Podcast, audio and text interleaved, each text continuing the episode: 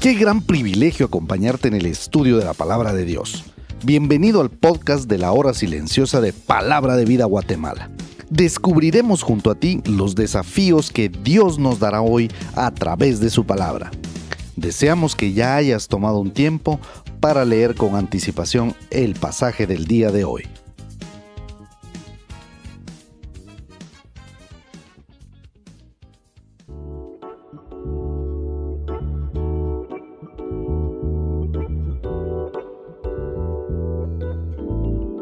Es una bendición compartir contigo el comentario de la hora silenciosa de Palabra de Vida Guatemala. Mi nombre es Ronnie Ajín y hoy estaremos meditando en el capítulo 4 de los versículos del 1 al 8 de la primera carta del apóstol Pablo a los tesalonicenses. Este relato bíblico lleno de enseñanzas maravillosas y prácticas nos hace ver que el apóstol en los primeros tres capítulos nos ha colocado los fundamentos a una vida de fe.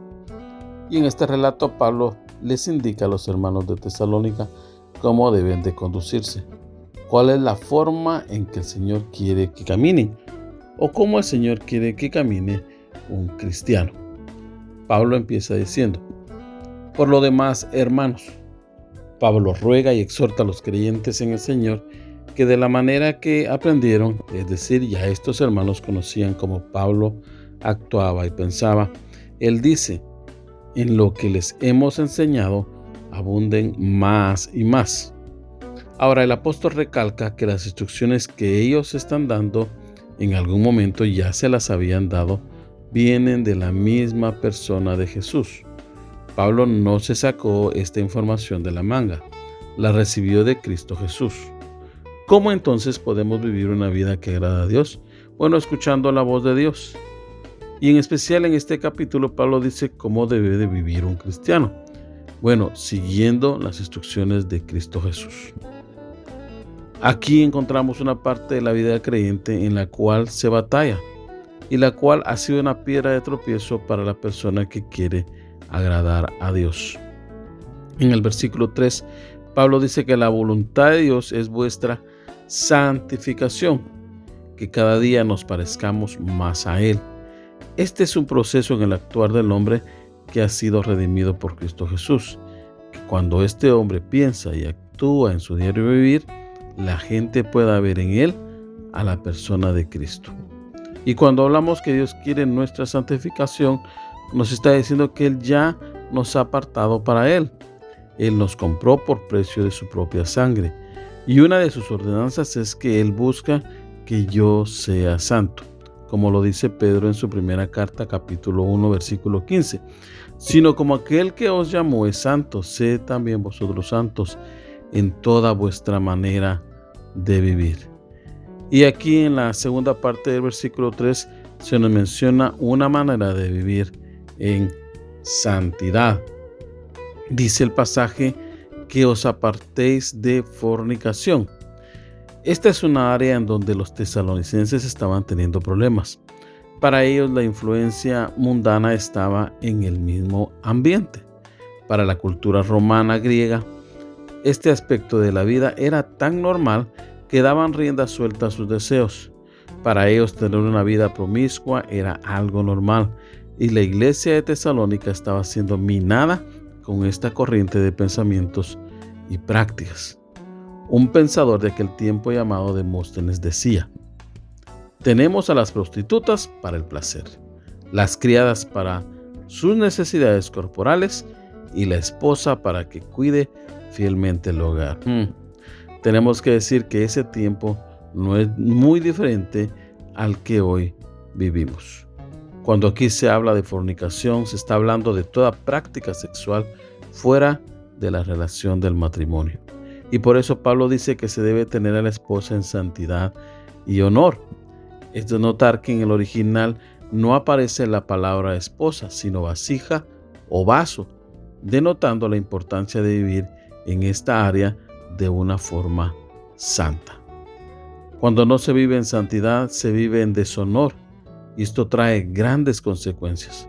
Podemos ver hoy en día que cuando se vive y se practican los deseos sexuales desordenados llamados concupiscencia, agraveamos y engañamos a nuestros prójimos.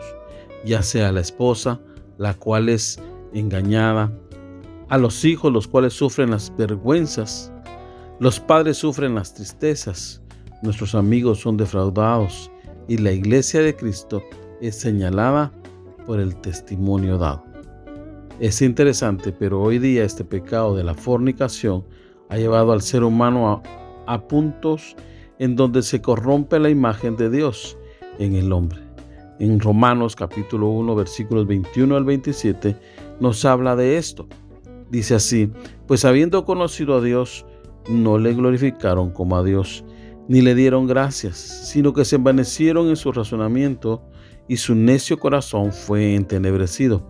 Profesando ser sabios, se hicieron necios y cambiaron la gloria de Dios incorruptible en semejanza de imagen de hombre corruptible, de aves, de cuadrúpedos y de reptiles, por lo cual también Dios los entregó a la inmundicia en las concupiscencias de sus corazones, de modo que se deshonraron entre sí sus propios cuerpos, ya que cambiaron la verdad de Dios por la mentira, honrando y dando culto a las criaturas antes que al Creador, el cual es bendito por los siglos de los siglos. Amén.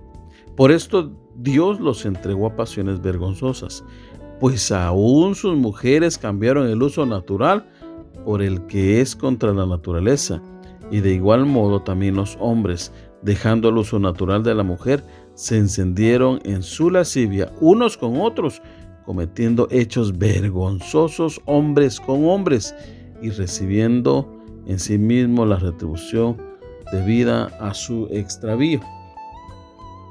Así que podemos decir que la fornicación y el adulterio son una evidente violación de los derechos de la otra persona. En Levítico 18 nos habla que la desnudez de otra persona no nos pertenece. Por eso vívelo. Dice el verso 6, que Dios es vengador de todo acto sexual, que esto no esté permitido por él. Dios castigará la inmoralidad sexual. Salmos 33, 13 dice, Desde los cielos miró Jehová, vio a todos los hijos de los hombres. No lo olvides, Dios nos ve. Dios no nos ha llamado a la inmundicia, sino a la santificación. 1 Corintios 6, 18 al 20 dice, Huí de la fornicación. Cualquier otro pecado que el hombre cometa está fuera del cuerpo, mas el que fornica contra su propio cuerpo peca. ¿O ignoráis que vuestro cuerpo es el templo del Espíritu Santo, el cual está en vosotros, el cual tenéis de Dios y que no sois vuestros? Porque habéis sido comprados por precio. Glorificad a Dios en vuestro cuerpo y en vuestro espíritu, los cuales son de Dios.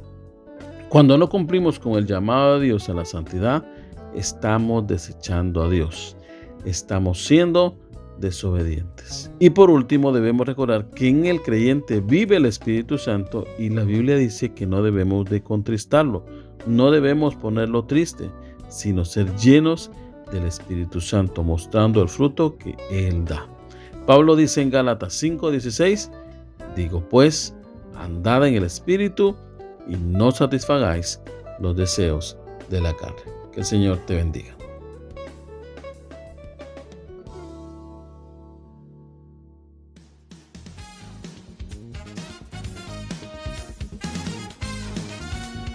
Es emocionante saber los tesoros que Dios tiene en su palabra para nosotros. Ayuda a tus amigos a que descubran la voluntad de Dios para su vida. Comparte este podcast con ellos. No olvides seguirnos en nuestras redes sociales.